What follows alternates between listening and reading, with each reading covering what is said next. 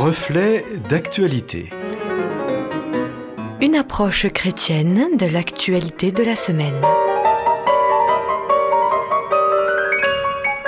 Amis auditeurs, bonjour. C'est aujourd'hui Joël Fayard à ce micro pour une réflexion intitulée Une religion d'amour.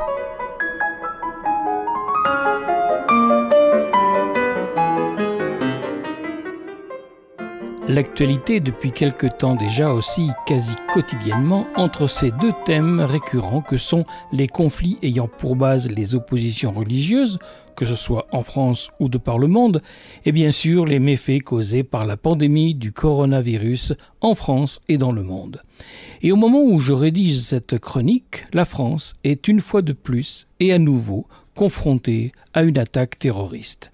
Ce week-end, à Conflans-Sainte-Honorine, un homme, un enseignant, a été décapité par un intégriste musulman qui lui faisait reproche d'avoir montré dans sa classe à ses élèves, dans le cadre d'un éveil à la conscience et au respect de la laïcité, des caricatures du prophète de l'islam, celles-là même produites par les dessinateurs de Charlie Hebdo.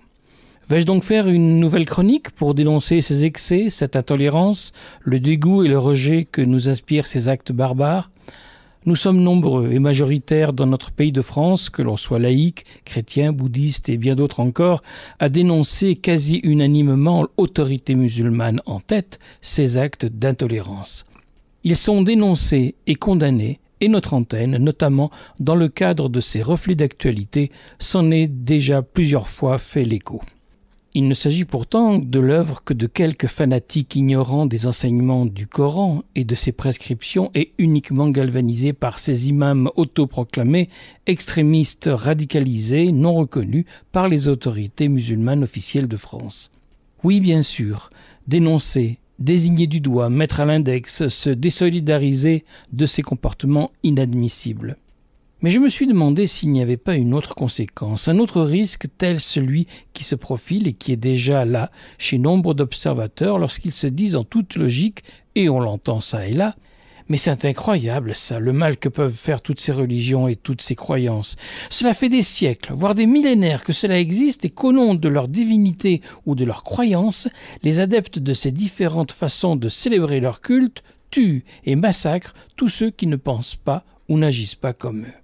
Et dans un raccourci somme toute compréhensible, beaucoup en viennent à penser, voire à dire tout haut, et je l'ai entendu cette semaine, supprimons donc toutes les religions, interdisons-les d'exercer, de proliférer et de se répandre comme une lèpre. On sera ainsi beaucoup plus libre et heureux sans la pression de ces fous de Dieu et de leurs agissements néfastes. Oui, cette pensée existe et elle s'exprime et refait surface chaque fois que des exactions sont faites au nom de la religion. On peut comprendre ce réflexe de peur et de rejet face à ces dérives. Aujourd'hui, c'est celle d'un islam radical, mais hier, face aux exactions d'une religion chrétienne semant la terreur par l'inquisition et le bûcher. Mais cela, c'était au temps où autorités civiles et religieuses se confondaient en une seule autorité. Il a fallu du temps pour dissocier ces deux entités, et ce n'est dans le fond qu'assez récemment que l'Église et l'État ont vu leur autorité séparée, du moins en France. C'était en 1905 dans une loi promulguant et imposant cette séparation. Faudrait-il ainsi aller plus loin en interdisant tout culte, quel qu'il soit, comme certains l'évoquent, suite à la violence imposée par certains fanatiques? Cela pourrait sûrement satisfaire ceux qui, n'ayant pas la foi, réclament cette interdiction. Mais il y a tout lieu de penser que les croyants, les fidèles pacifiques et respectueux, et des autres croyances, et des diverses autorités se trouveraient ainsi mis à l'index, et que sûrement des cultes clandestins et souterrains verraient alors le jour, comme ce fut le cas au temps des Huguenots au moment de la réforme protestante dans l'Europe des XVe et XVIe siècles. L'URSS, en début de XXe siècle, l'a bien compris, puisque les autorités d'un communisme naissant et bien qu'imposant une laïcité hostile à toute religion, elles n'ont toutefois pas cherché à interdire les cultes de l'Église orthodoxe, ces citoyens chrétiens représentant des millions de fidèles dans cet immense pays.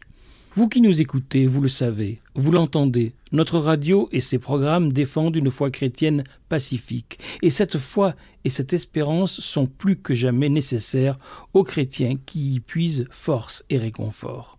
Nous vivons en effet dans un monde qui doit faire face à des violences religieuses, mais aussi à cette incroyable pandémie qui met à mal santé et économie et dont nous ne savons pas jusqu'où elle nous emmènera dans le temps. Il faut aussi faire face à cette sourde angoisse qui monte en nous lorsque l'on veut se projeter dans le futur, car nous nous heurtons de plus en plus souvent à ces constatations que renvoie la Terre. Car comment ne pas être inquiet face à l'explosion démographique de la Terre, alors que dans le même temps, ses ressources s'épuisent? Face aux conséquences aussi du réchauffement climatique et qui ne laisse guère de place à l'optimisme. Devant les grandes craintes de son existence, le croyant se tourne tout naturellement vers Dieu et cherche à comprendre ses plans afin de faire face aux circonstances et aléas de sa vie. En ces temps de troubles et au moment où la religion est de plus en plus soit attaquée, soit méprisée et rejetée, il reste nombre de croyants, des chrétiens, qui, confiant dans les messages d'espérance de la Bible et du Christ, mettent leur foi et leur confiance en ce Dieu et Père qui, il l'a promis, jamais n'abandonnera ses enfants, ses créatures, au moment où précisément l'humanité en a le plus besoin. C'est cette croyance que nous voulons défendre, faire connaître et vivre quotidiennement. Nous détournons de ces croyances d'un Dieu qui punit, châtie, demande vengeance, sacrifice et réparation. Nous voulons présenter et défendre un Dieu de tolérance, de pardon, de douceur et d'amour. Je ne reconnais pas le Dieu d'amour que je connais et que j'adore dans les violences de ses fanatismes. C'est pourquoi je ne peux que me dissocier et ne peux que me tenir éloigné de ses revendications et exactions prônant la vengeance et semant la mort. Loin de toute autre considération, nous ne demandons qu'à vivre notre culte de prière et d'adoration dans la paix, le partage et l'amour, car nous ne nous réclamons que de la tendre autorité d'un Père bienveillant qui ne veut que le bonheur et l'épanouissement de ses enfants dans la liberté d'un amour partagé.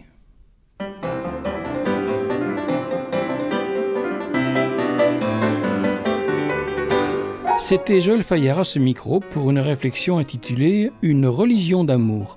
Une chronique que vous pouvez retrouver en téléchargement audio sur notre site internet et un texte qu'il vous suffit de nous demander. Écrivez-nous, nous vous l'enverrons. À bientôt!